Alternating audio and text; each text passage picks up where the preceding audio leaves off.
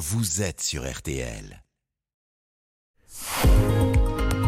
Ah ouais, les pourquoi de l'info, Florian Gazan, chaque matin. C'est aujourd'hui la suite de- d'Avatar au cinéma de James Cameron. Et à cette occasion, vous allez nous expliquer pourquoi Avatar est la preuve que le malheur des uns peut faire le bonheur des autres. Et oui, Jérôme Avatar, hein, le film le plus rentable de l'histoire du, du cinéma. hein. Martial, accrochez-vous à vos bretelles. 2 milliards 800 millions de recettes dans le monde entier. Ah. Pas mal pour un film sorti en 2009 que James Cameron a eu toutes les peines du monde à monter. Et pourquoi d'ailleurs? Parce qu'au début, en fait, la Fox trouve ça trop cher et a de gros doutes sur cette histoire que certains qualifiaient en off de Pocahontas chez les Schtroumpfs.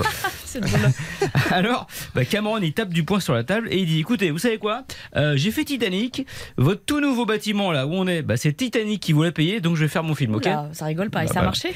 Eh ben oui, mais Cameron n'est pas au bout de ses peines. Le studio, pour limiter euh, les risques, exige une star pour le rôle principal. Donc, le réalisateur contacte entre autres Matt Damon, Mhm. qui refuse. Il est en pleine trilogie Jason Bourne et il a des scrupules à, à planter sa franchise.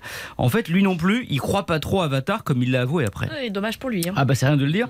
Pour le convaincre de jouer Jack Scully, Cameron lui fait une proposition indécente 10% des recettes du film s'il accepte de jouer dedans. Aujourd'hui, Matt Damon en rigole, mais vu les bénéfices de Avatar, ce sont 200 millions de dollars qui lui sont passés sous le nez, qu'il a vraiment pas eu creux.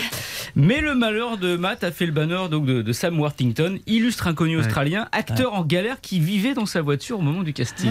Même si les héros d'Avatar sont bleus, Matt Damon, lui, il a dû être vert. hein. Exactement, Jérôme. Il est entré au Quel panthéon. Il est entré au panthéon des acteurs et actrices qui ont refusé des rôles et s'en bouffent encore les doigts.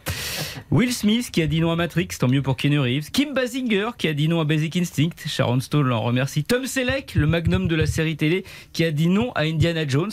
Et le champion, toute catégorie, il est français, Cocorico, Daniel Auteuil, qui a dit non à Intouchable et à Bienvenue chez les Ch'tis. Eh, ça fait mal.